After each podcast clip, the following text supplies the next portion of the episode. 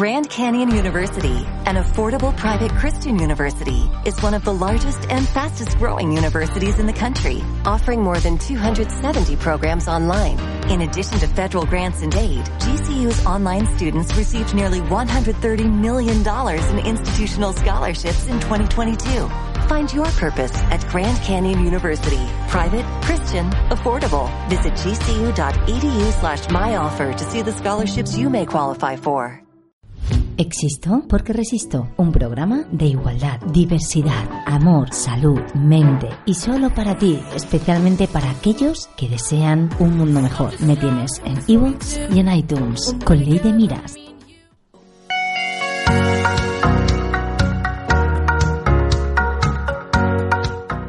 Buenos días, buenas tardes, buenas noches. Nos encontramos un día más aquí en tu programa En Existo porque Resisto, con una servidora, con Ley de Miras, Alabra.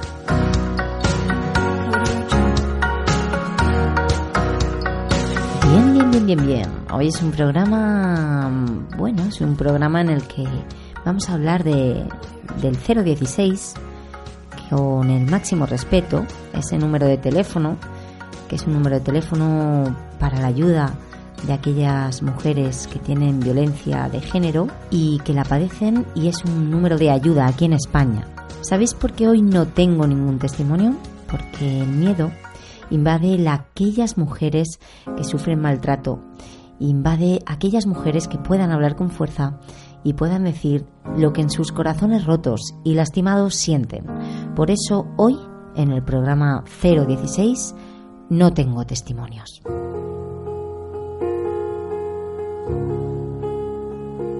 No tengo testimonios, pero algunas de vosotras me habéis escrito para felicitarme, para darme las gracias por realizar este programa y yo desde aquí, con un fuerte abrazo, os acojo y os digo que sois más valientes de lo que creéis y que esto no es más un granito de arena que pongo desde aquí, desde el estudio de mi casa, para todas aquellas que estéis padeciendo cualquier tipo de maltrato.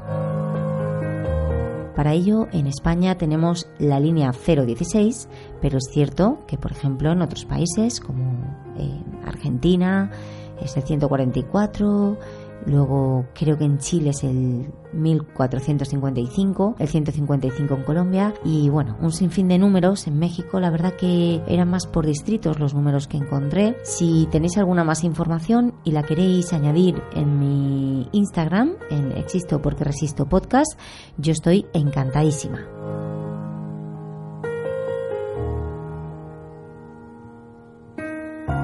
Y vamos a hablar de estadísticas. La estadística dice que las mujeres maltratadas que piden ayuda tardan por término medio aquí en España 8 años y 8 meses en verbalizar la situación, según averiguado una investigación realizada en base a 1.200 entrevistas de víctimas de violencia de género atendidas en los recursos públicos de toda España. Este informe, realizado por la Delegación del Gobierno para la Violencia de Género, está basado en las respuestas de más de 1.200 cuestionarios, realizados, eso sí, de manera voluntaria y anónima, de otras tantas mujeres mayores de 18 años atendidas en casas de acogidas, pisos tutelados y centros de asistencia integral en las 16 comunidades autónomas. El propósito de esta investigación, que acaba de ser publicada recientemente, era valorar cuantitativamente el tiempo medio transcurrido desde que las mujeres son maltratadas hasta que dan ese paso a convertirse en víctimas reconocidas. En relación al perfil de las mujeres que dan paso a verbalizar, tengo que decir, como he comentado antes, que son 8 años y 8 meses de media, pero entre los tipos de violencia son 89% psicológica, 68% física, 42% económica y un 23% sexual. Por territorios, La Rioja es donde más tardan en dar el paso, con 12 años y 7 meses, y por contra en Murcia donde menos, 4 y 5 meses. Por edades, las mayores de 65 tardan hasta 26 años en pedir ayuda. 26 años, se dice pronto. Mientras eh, las jóvenes tienen entre 18 y 25 años, estas se demoran unos 2 años y 10 meses de media. Cuanto más hijos tienen, más se tarda en verbalizar la situación y si la media son 3 años de violencia hasta la denuncia, cuando no tienen hijos, cuando no tienen hijos, cuando tienen, esta sube de 12 años y dos meses si los tienen.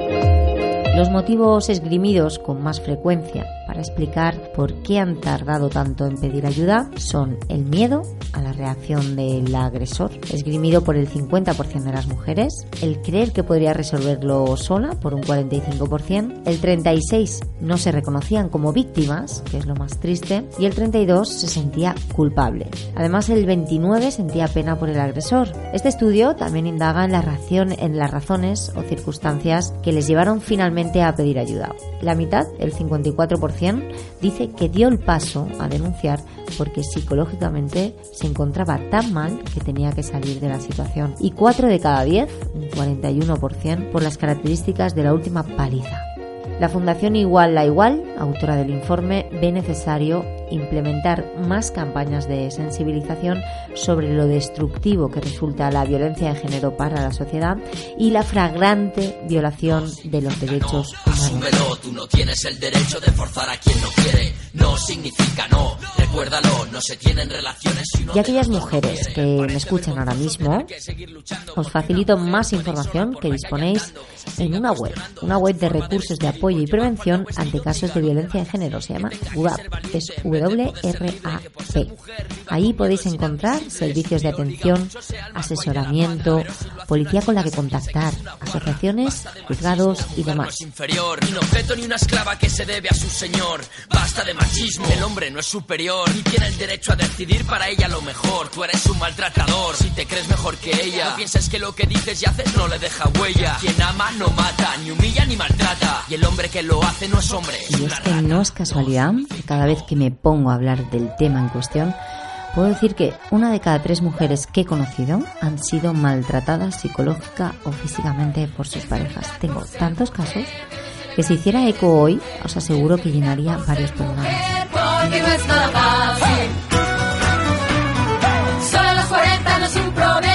Os voy a dejar con, con un audio de una mujer maltratada que escucha por primera vez su historia contada por su familia. Ella llamó con muchísimo miedo y fuimos conscientes de que teníamos un verdadero problema. No sabía cómo ayudar a mi hermana. Dejó todo, dejó el trabajo, dejó los amigos. Solo recuerdo a una mujer que me vio y vino. Eres la hermana, eres la hermana, llévatela porque la va a matar. Ha sido uno de los casos más intensos, más graves y que mejor ha salido ella. Cuando mi hermana empezó a trabajar, empezó a vivir, empezó a sentirse realizada, empezó a crear pues su vida, ahora yo creo que tiene una vida más estable, eh, tiene una hija que nos ha unido a todos, es la mujer que quiero tener a mi lado hasta el último día que tenga de vida. For your love I will go far. I wanna be wherever you are. I know I'm coming back for you. En definitiva, una segunda oportunidad puede cambiar una vida. Si vosotras estáis metidas en una situación de este tipo, por favor, 016. Estoy segura que se puede salir, que hay, hay, familiares, hay amigos, hay personas a vuestro lado que os quieren tender una mano. Simplemente tenéis que intentarlo, por lo menos intentarlo. Y para todo lo que queráis, aquí me tenéis, como siempre, desde Existo porque resisto.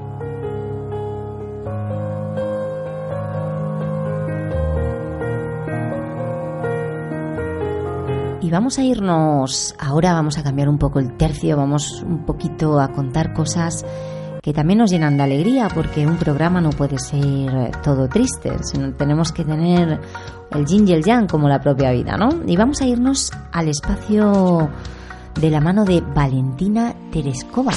¿La conocéis?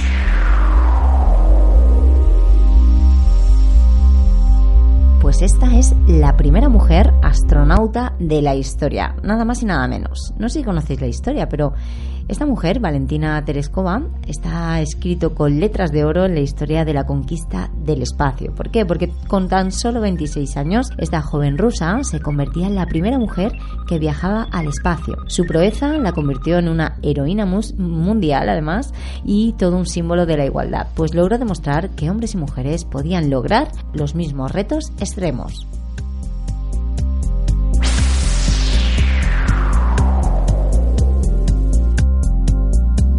Y esta hazaña tuvo lugar el 16 de junio de 1963 en plena competencia entre Estados Unidos y la Unión Soviética por conquistar el espacio. Si es que siempre han estado así, ¿no? La Guerra Fría. Los objetivos del embarque de la cosmonauta eran claros. El programa espacial soviético quería investigar las diferencias entre hombres y mujeres en un entorno carente de gravedad. La verdad es que fuera de fuera de coñas, o sea, realmente vale, está bien. Fue la primera mujer en viajar al espacio, pero no se olvidemos, fue la primera mujer porque había un mensaje machista detrás. Lo que querían investigar es si una mujer podía lo mismo que un hombre. Pero bueno, hay que mirar la parte positiva y decir que Tereskova ha recibido multitud de medallas y condecoraciones durante su vida, entre, entre otras dos órdenes de Lenin, Declaración Pública de Heroína Nacional, Medalla de Oro de la Paz de la ONU, el Premio Simba International Women's Movement o la Medalla de Oro Joliot Curie. Y además, además en Londres, en el año 2000, fue distinguida por una asociación internacional que, bueno, fue condecorada como la mujer del siglo XX. Con solo un vuelo, registró más tiempo que todos los astronautas estadounidenses juntos hasta esta fecha.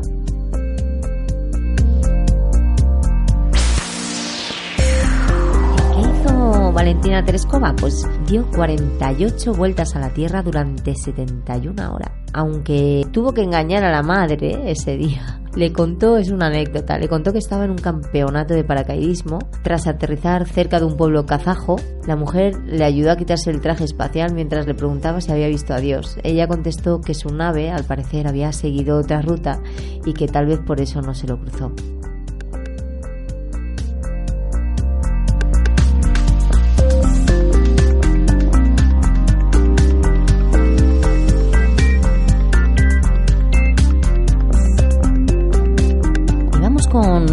Que se llama, como ya sabéis, Noticias. Vamos a hablar un poquito de noticias.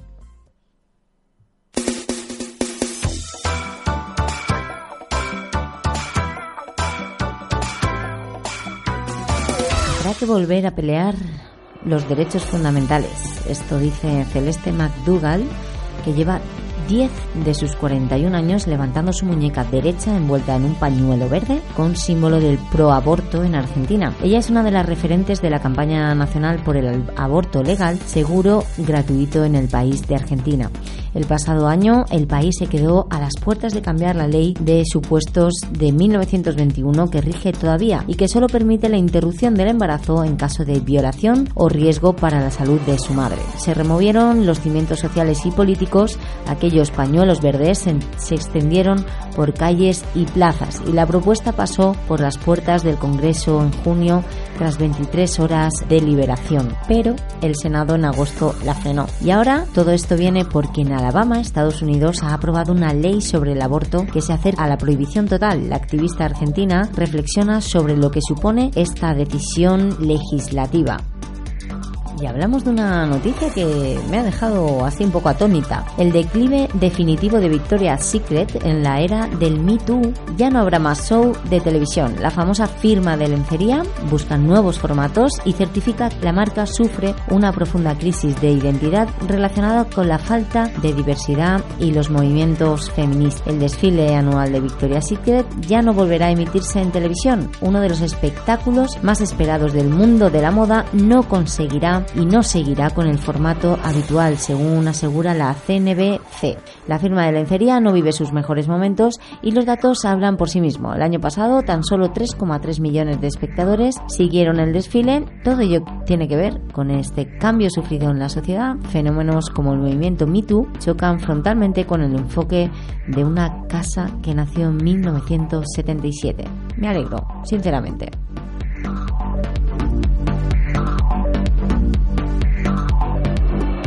Ya que hablamos del Me Otra noticia del Me Los chicos puntuaron a las chicas por su aspecto y ellas dijeron basta. El Me llega a un centro de Maryland donde una lista que se clasificaba a las alumnas por su belleza desató una rebelión contra el ambiente tóxico en la vida adolescente. El rumor comenzó a circular el primer lunes de marzo entre las alumnas del último curso. Los chicos habían hecho una lista con los nombres de las chicas y estaban ordenadas de la más guapa a la menos guapa. Antes de que se fueran a casa, la clasificación escrita en la aplicación de notas de un iPhone ya había llegado a todos los móviles. Los nombres de las 18 alumnas del instituto a las afueras de Washington DC, puntuadas y ordenadas en función de su aspecto físico con dos decimales. Ahí estaba junto a un número el nombre de Paloma Delgado de 18 años que dice que le sentó muy mal, explica, y se sintió triste y humillada. No podía evitar que mis compañeros, con todo lo que hablo y comparto cada día, dentro de, de ellos me estaban puntuando. No era la primera vez que una lista como esta circulaba entre los chicos del instituto público y así pues está pasando ahora en plena era del Me mujeres de todos los ámbitos se han lanzado contra machismos cotidianos y no se callan. Entonces crean un grupo de WhatsApp y empiezan a hablar de ello, de cómo nos sentíamos y de qué debíamos hacer, recuerda Delgado. Al final, ellas decían a través de ese grupo de WhatsApp que las chicas se citaron en el despacho de la directora, acudieron 40 alumnas y le dijeron que se sentían inseguras y que estaban hartas de ese ambiente tóxico. Acordaron celebrar una asamblea con todos los alumnos del curso, incluidos los que crearon y distribuyeron esa lista. La reunión tuvo lugar ese mismo viernes 8 de marzo, Día Internacional de la Mujer, y las chicas contaron cómo se sintieron al ver sus nombres en esa lista y también compartieron otras experiencias de abuso y acoso y en este grupo, en esta convención, se habló también del autor de la lista sobre su decisión estúpida. Desde aquel día, un grupo de alumnos y alumnas se reúne cada semana para cómo debatir, cómo evitar estas cosas y parejas de chicos y de chicas del curso acuden ahora a las clases de los estudiantes más jóvenes para hablarles de la masculinidad tóxica. Me encanta. Y bien, quiero poneros un audio que he encontrado en YouTube. Bueno, es un vídeo realmente. Es un señor que lo que dice es que no podéis hablar, no podéis hablar de las mujeres. Es argentino, Alfredo Casero, y este señor, pues no sé, encuentra que el feminismo es un claro ejemplo de mujeres que quieren matar a hombres no tiene desperdicio el audio y tampoco tiene desperdicio si os metéis en YouTube, ponéis Alfredo Casero, habla de feminismo. Si os metéis en YouTube, lo más sorprendente de todo esto eh, es todas las respuestas eh, que he encontrado abajo, todos los comentarios, que absolutamente todos los comentarios son machistas y nos dejan a la mujer por los suelos. Es decir, ¿cuánto queda que hacer? En Argentina queda muchísimo que hacer y por favor, chicas argentinas que estáis luchando por nuestra igualdad, continuar, continuar, que tipos como este no nos dejen en mal, en mal puesto y que tipos como este lo que tienen que hacer es quitarlo directamente de la televisión, porque estos mediocres no tienen que salir. Está haciendo apología, apología del machismo. Es muy triste escucharlo. No puedes hablar de las mujeres, del feminismo, no puedes hablar de... No, puedes hablar de las mujeres. Yo no puedo creer eso. ¿Por qué? Porque yo las quiero tanto, las mujeres, y me gustan tanto y las adoro. He criado hijas, he tenido a grandes amores y he amado tantas mujeres en mi vida como las que he podido amar porque me ha dado el cuero hasta donde me dio el cuero, porque es la verdad, se ha amado a mi madre y es la mujer que más he amado en mi vida. Y es lo mejor la que más daño me hizo en la vida. Y no por eso me quedo eh, mal. A ver. ¿Por qué no se puede hablar así? No, no, no. Porque automáticamente cuando decís algo que no es lo correcto, eh, se pone en funcionamiento toda una tenaza en la cual te destruye algo.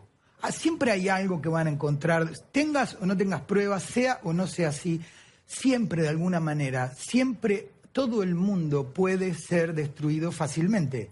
Porque te entra una bala, un tenedor, porque un tenedor sirve para comer un asado, pero también para matar a uno.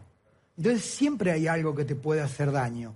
Ahora, cuando vos estás moderándote porque no podés hablar, y no hablo en Argentina solamente, te hacen decir y pensar lo que se debe decir, que es un atentado contra la libertad.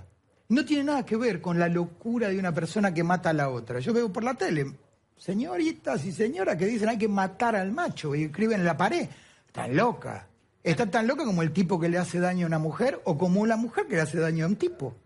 O sea, estamos apostando a la violencia en vez de la no violencia. Fantástico. Sí, igual hay con una- Casero en todo. Hay una suerte de... No, coincido con Bueno, Casero en pero hay todo. una suerte de... Tiene razón. Ah, no, mira, a ver, Paré un poco. Bien, bien, bien, pues llegamos al final del programa, pero antes de irnos quiero que escuchéis una propuesta. Mm, sé que hay personas que piensan que el feminismo y la política no van al unísono y no tienen nada que ver una cosa con la otra. No obstante, yo aquí lo que voy a exponer es un vídeo que lo podéis ver en YouTube por Irene Montero, ¿vale? De Podemos, que habla de instaurar en Madrid, en la capital de España, una asignatura de feminismo. Escuchen. Hola a todos y todas. Ayer estuve en el acto de presentación de, la candidatura de Isa Serra para ser la candidata de Unidas Podemos a la Comunidad de Madrid y allí hizo una propuesta que me pareció muy interesante. Ella proponía que en todos los colegios públicos de la Comunidad de Madrid haya una asignatura de feminismo. Pues bueno, yo lo he estado pensando, creo que educar en igualdad es una de las cosas más importantes que, nosotros tenemos que, que hacer en nuestras sociedades y por tanto creo que tenemos que tomar el guante y asumir esa propuesta también para, las elecciones generales y que la educación pública en nuestro país cuente con una asignatura de feminismo.